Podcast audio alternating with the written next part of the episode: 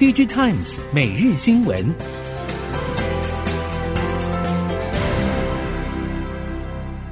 听众朋友好，欢迎您收听 DigiTimes 每日新闻，我是谢美芳，带您掌握五月五号科技产业重点新闻。首先要关心的是，半导体供应链进入 Q2 之后，大致认为中国手机内需市场得保守看待。最近，熟悉中国本土 RF 零组件业者透露，随着之前预估砍单陆续成真，两岸三五族半导体代工厂持续下修财测，加动率也因此相对偏低。由于长短料仍然因为个别零组件有所不同，业界因此预期属于长料的零组件，在中国内需市场库存调整期恐怕得拉长到今年年底。电视品牌下修面板采购量，战争和疫情封城冲击终端需求疲弱，导致电视面板价喋喋不休，阴霾继续笼罩。Mini LED 今年导入高阶机种也可能受到压抑。富彩旗下金电董事长范进庸就表示，虽然受到大环境变动影响，Mini LED 所采用的 COB 方案出货比预期延缓，但是 M 型化社会趋势对中阶机种冲击比较大。高阶机种的新案开发需求依然显得热络，国际电视品牌客户也为此分散风险，更积极扩大 Mini LED 的采购需求，将会推动 COB Mini LED 电视需求逆势成长。锂电池龙头宁德时代 Q2 开涨，同业有望跟进。中国媒体对此报道表示，锂电池 Q2 涨幅可能比市场预期更高，维持五年左右。涨价幅度依个别客户有所调整。如果已经有付预付款以及投资宁德时代扩产等具有合约关系的厂商，将会因为投桃报李而涨幅显得比较小，以现货交易者冲击则是最大的。受到疫情所影响，远距应用和相关需求攀升，虽然带动了 NB 和伺服器等市场的成长，却也因此造成产业资本支出大幅缩水。基础建设进度放慢等因素所影响，让产业电脑 IPC 业者多少受到了冲击。随着疫情走向共存方向来发展，不止产业投资和基础建设逐步恢复，部分产业甚至也出现了报复性回补迹象，也让 IPC 业者得以对于今年的成长寄予厚望。业者表示，之前受到疫情所影响，虽然部分 IPC 业者在初期受益于呼吸机的订单，不过在餐饮、观光、博弈、游戏、彩券、交通等领域，几乎都等同于按下了暂停键，也让业者在追求成长上倍感压力。而随着全球朝向和疫情共存方向来发展，IPC 业者也都陆续感受到订单回流，加上缺料的情况也有陆续缓解的迹象。也让 IPC 业者对市场的成长维持正面态度。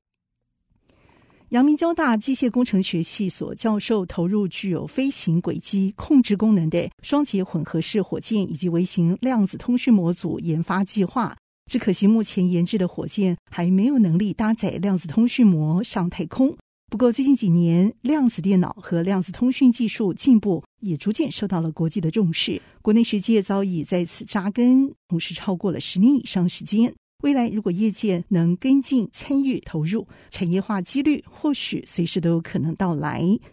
国内半导体产业虽然在先进制程遥遥领先全球，不过太空科技发展却落后许多国家。国内一九九二年开启太空计划，至今届满三十年，火箭研发和制造离可商业化目标可以说是还相当遥远。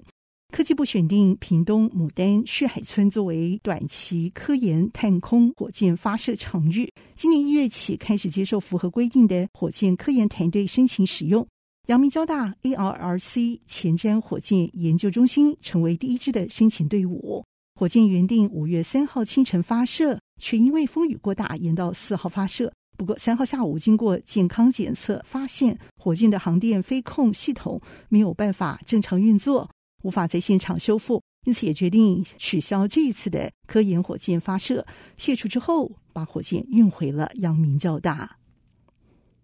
在行动装置作业系统中，Android 无疑是市占率最高者。不过，最近一项调查却发现，二零一八年的 Android 市占率百分之七十七点三，近期掉到了六十九点七，反倒是 iOS 从百分之十九点四提高到了二十五点五。分析对此认为，iOS 市占率提高可能和苹果的机海战术是有关的。从入门款 iPad 到最近所推出的第三代 iPhone SE，都可能吸引更多人购买苹果装置。最近，半导体设备大厂 ASML 执行长 Peter Wennink 爆料指出，有大型工业公司正购买老旧洗衣机要进行拆解，目的是要获得其中的晶片。Peter 也进一步补充，这类情况并不罕见。而 ASML 爆料背后主要重申，接单的情况并不会受到大环境动荡所冲击，绝无外界质疑掉单的情况发生，而是订单满满。只是晶片严重短缺，已经缺到不少工业大厂也使出大绝招，要到处挖宝。业者对此表示，挖旧洗衣机晶片应急传闻在亚洲相对是少见的，因为洗衣机比其他家电更常遇到被放置屋外，面临日晒雨淋的挑战，而洗衣设备则需要高湿气的环境、高承受度，确实有机会因此而挖到公规的晶片。全球工业级储存和嵌入式周边领导大厂宜鼎国际发表了最新的营运策略。将会锁定边缘 AI HAI 作为集团最新策略的发展方向。由于看好 AI 在未来产业发展扮演的要角，将目光从 AIoT 进一步聚焦到 AI 和 HAI 边缘运算，希望加速产业 AI 智慧化和应用落地。最近几年也已经协助上千家客户实现各式的智慧运用，同时也将率领转投资子公司，全力冲刺 Edge AI 边缘运算技术和应用领域。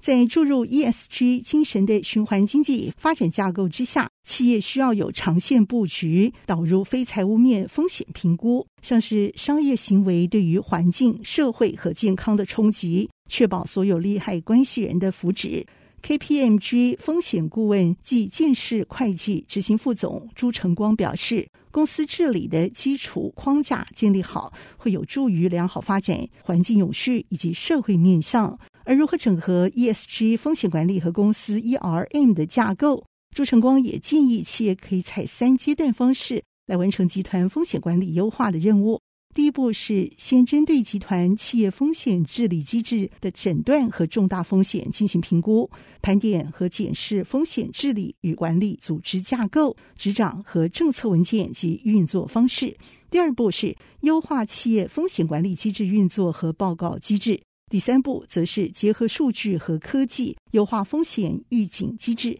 建立关键风险指标、风险仪表板，提升及时风险监督和管理效能，同时持续性监督和稽核，强化风险监督机制，朝向风险管理数位化转型前进。